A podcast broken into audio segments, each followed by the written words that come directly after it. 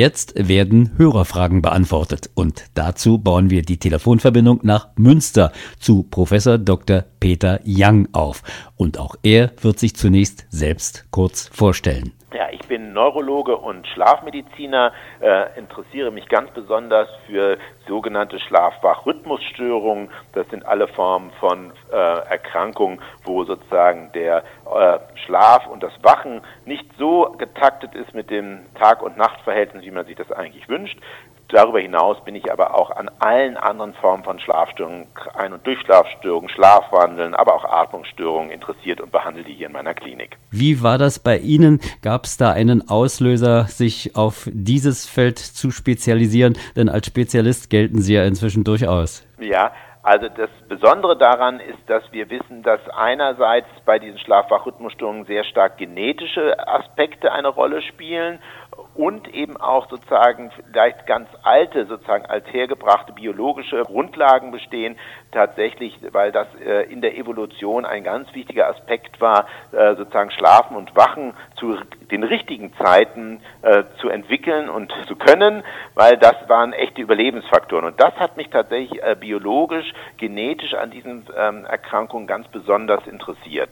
Dadurch bin ich als Schlafmediziner sozusagen, ich nenne das immer als auf mein besonderes Hobby, nämlich diese Schlaf-Wach-Rhythmusstörung gekommen. Immer wieder benutzt wird der Begriff Non-24 oder Non-24. Seit wann gibt es diesen Begriff und äh, was genau äh, meint er? Der Begriff des Non-24 oder Non-24 ist ein moderner Begriff. Früher haben wir vor allem den Begriff des freilaufenden Rhythmus verwendet. Und äh, eigentlich ist sozusagen jetzt erst in den letzten äh, vier, fünf Jahren dieser Begriff des Non-24, Non 24 geprägt worden und wir haben tatsächlich auch erst in letzter Zeit überlegt, diesen Begriff aus dem amerikanischen und angelsächsischen direkt ins Deutsche zu über, übersetzen.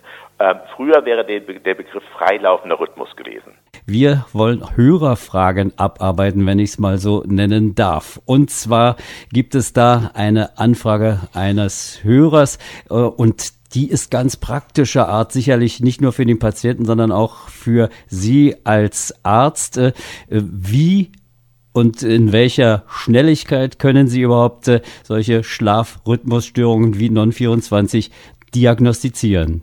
In der Regel ist es so, dass Menschen, die bei uns in die Schlafsprechstunde kommen ähm, und insbesondere wenn das Menschen sind, die dann erblindet sind, mittlerweile schon eine sozusagen eine gewisse Vorselektion haben. Das heißt, wir denken möglicherweise schon jetzt hier bei uns in Münster sehr stark an die Möglichkeit, dass ein Non-24 ähm, besteht. Ähm, das bedeutet, wir würden vor allem in der Anamnese, im, im Patientengespräch uns fragen und den Patienten fragen, äh, inwieweit gibt es überhaupt Schlafstörungen und gibt es überhaupt, das sind aber auch meistens die Gründe, weshalb die Patienten dann zu uns kommen, und in welcher Form bestehen die? Sind die dauerhaft oder sind die zum Beispiel zyklisch, also immer wieder auftretend? Das ist zum Beispiel gerade dieses zyklische, immer wieder auftretende von Ein- und Durchschlafstörungen oder aber auch von Phasen der besonderen Müdigkeit und, Schläfrigkeit am Tage und das vielleicht in einem Takt von vier bis sechs Wochen. Das wäre bei uns tatsächlich, da würden bei uns alle Lampen angehen und die Frage, ob das nicht ein Non-24-Rhythmus sein könnte. Hilfsmittel dann würden uns, das machen wir zurzeit, ähm, tatsächlich über zwei oder vier Wochen eine sogenannte Aktigraphie ähm, anlegen. Das ist ein Bewegungsmelder, das ist so wie diese Fitbits, die man heute ja auch kommerziell kaufen kann, wo tatsächlich Bewegung und Ruhephasen voneinander getrennt werden können und wir darauf hin erkennen können, ob zum Beispiel eine Verschiebung des Schlaf, der Schlafphasen um vielleicht jeden Tag um eine 20 Minuten oder eine halbe Stunde zu beurteilen. Und zusätzlich wäre häufig noch, dass wir das dann kombinieren mit, Tag, mit Schlaftagebüchern, wo die Menschen sozusagen aufschreiben, wie lange haben sie geschlafen, wie war der Schlaf und welche Form der Schlafstörung haben sie erlebt. Nochmal zur Klärung und weil ein Hörer ganz explizit nachgefragt hat, Aktigraphie, dieses Stichwort ist ihm aufgefallen. Was wird da genau gemacht? Also eine Aktigraphie ist eigentlich wie eine Armbanduhr. Ähm, das ist ein Bewegungsmesser.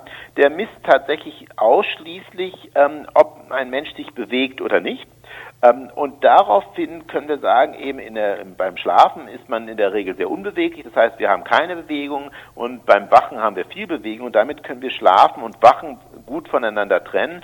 Mittlerweile ist das ganze ja kein Zauberwerk mehr. Ähm, fast jedes iPhone oder jedes Smartphone äh, ist ausgestattet mit so einem Bewegungssender und insbesondere die gesamte ähm, Wellnessindustrie äh, überflutet uns ja mit den sogenannten Armbändern, ich glaube Fitbits oder wie auch immer die heißen, die eigentlich auch nichts anderes machen. Nur haben wir halt bei uns in der Klinik dann Dinge, die tatsächlich für den medizinischen Gebrauch auch äh, einsetzbar sind. Nächstes Stichwort auch von einer Hörerin in diesem Fall eingebracht, das Thema Schlaftagebuch. Das klingt noch so ein bisschen, äh, naja, altherkömmlich. Da wird dann also richtig notiert, da wird richtig Buch geführt oder wie geht das? Geht das vielleicht auch inzwischen hochelektronisch? Also das geht auch elektronisch. Wir verwenden tatsächlich noch die gute alte analoge Papierform. Da wird eingetragen, ähm, tatsächlich, wann man geht man zu Bett, wann ist man aufgestanden. Dann kann man Dinge auf, eintragen wie sind zum Beispiel zwischendurch kurze Pausen oder Phasen des Einschlafens oder des Schlafens eingelegt worden und es wird noch eine ähm, Frage und es werden häufig noch Fragen dazu bestellt, wie war die Nacht? Also wie war dann am nächsten Morgen, wenn man aufwacht, wie ist der eigentliche Nachtschlaf gewesen? Und das wird täglich ausgeführt, da kann man dann auch so grafisch darstellen, ähm, zum Beispiel kommt, geht der Mensch zum Beispiel an Phasen immer eine halbe Stunde später zu Bett oder schläft er am Tage sehr viel und diese Dinge kann man dann aus so einem Tagesschlaf Ta Schlaftagebuch erkennen. Eine vollblinde Hörerin, sie fragt, äh, sie schläft eigentlich sehr gut in der Nacht und trotzdem ist sie am Tage sehr, sehr müde, sehr oft jedenfalls. Äh, kann das trotzdem was mit Non-24 zu tun haben? Also es kann ja, aber eins ist auch ganz wichtig, ähm, blinde Menschen haben voraussichtlich, also das wissen wir in Deutschland noch gar nicht sehr gut, weil es nicht sehr gut untersucht ist, auch alle anderen Formen von Schlafstörungen. Also es gibt die klassischen Ein- und Durchschlafstörungen natürlich auch bei, auch bei vollblinden Menschen, ja, ähm, so wie es scheint, wir haben jetzt in unserer Sprechstunde natürlich ähm, auch vollblinde Menschen, die nicht unbedingt ein Non-24 haben, ja, sondern eine andere Form von einer Schlafstörung und die kann es genauso geben. Ähm, insofern macht es gerade gerade für blinde Menschen besonders Sinn, sich, wenn sie irgendeine Form von Schlafstörung haben, sich an Spezialisten zu wenden. Nicht, nicht alles ist Non-24, ähm, einiges ja und anderes können auch ganz andere Formen von Ein- und Durchschlafstörungen sein, die wir in der Schlafmedizin anders auch behandeln würden. Weitere Hörerfrage, kann man mit äußerster Disziplin die biologische Uhr richtig ticken lassen, auch äh, wenn man äh, keine Lichtwahrnehmung hat. Inwieweit muss sie überhaupt noch vorhanden sein, dass sie dann eine Auswirkung aufs Schlaf-Wachverhalten hat? Das ist eine sehr schwierige Frage. Wir wissen zumindest, dass gewisse klare rhythmusgebende äh, Aspekte wie Disziplin und äh, soziale Kontakt und solche Dinge schon ähm, Menschen helfen können, sozusagen, obwohl ihre innere Uhr nicht ganz synchron läuft mit der äußeren, äh, tatsächlich zu einer Regelhaftigkeit und auch Regelmäßigkeit des Schlafen und Wachens führen können. Es scheint aber Menschen zu geben, für die ist das eben nicht möglich. Deswegen kann man nicht sagen, dass jeder vollblinde äh, Non-24 äh, erkrankt ist. Ähm, es ist eine, etwa ein Drittel, würde man etwa im Augenblick sagen. Ähm, das heißt, bei anderen Menschen klappt anscheinend diese Rhythmisierung. Ja? Und das wissen wir ja auch, dass wir tatsächlich an gewissen Punkten auch für die Sehenden ist das ja möglich oder auch bei Blinden genauso, wenn sie Zeitzonenwechsel haben, wird ja auch durch eine neue sozusagen Umdisziplinierung es möglich, sich nach drei, vier Tagen an den neuen Rhythmus zu gewöhnen. Ein Aspekt ist wahrscheinlich da noch gar nicht gut verstanden. Ich hatte das ja schon gesagt, ich bin besonders an den genetischen Grundlagen interessiert.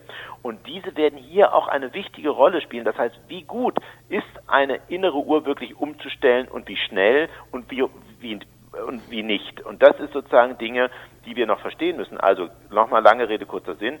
Ja, für viele Menschen geht das, dass sie sich selber disziplinieren, aber eben nicht für jeden. Und das scheint vor allem die Gruppe zu sein, die dann eben auch die Krankheitssymptome des Non-24 für sich erleben und eben zum Teil auch sehr, sehr dramatisch und sehr mit einem sehr hohen Leidensdruck erleben.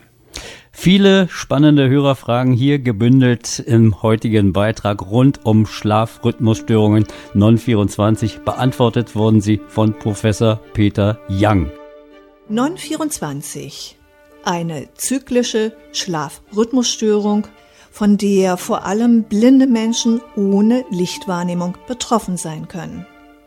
Informationen über Non24 erhalten Sie auf www.non-24.de. Einen persönlichen Ansprechpartner erreichen Sie unter der bundesweit kostenfreien Non24 Hotline 0800 24 321 24 oder per E-Mail unter non24 at plus49.de.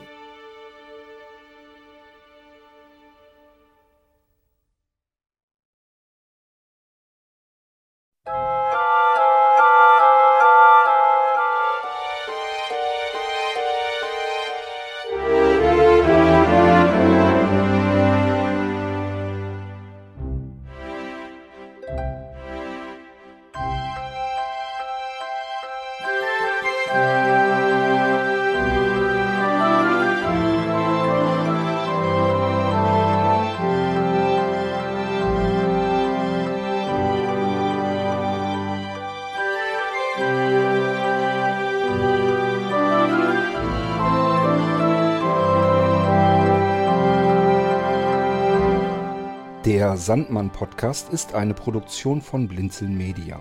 Gern kannst du uns kontaktieren, entweder über das Kontaktformular unserer Homepage www.blinzeln.org oder aber per E-Mail an podcast.blinzeln.org. Immer dran denken, Blinzeln schreibt man in unserem Fall mit einem D in der Mitte.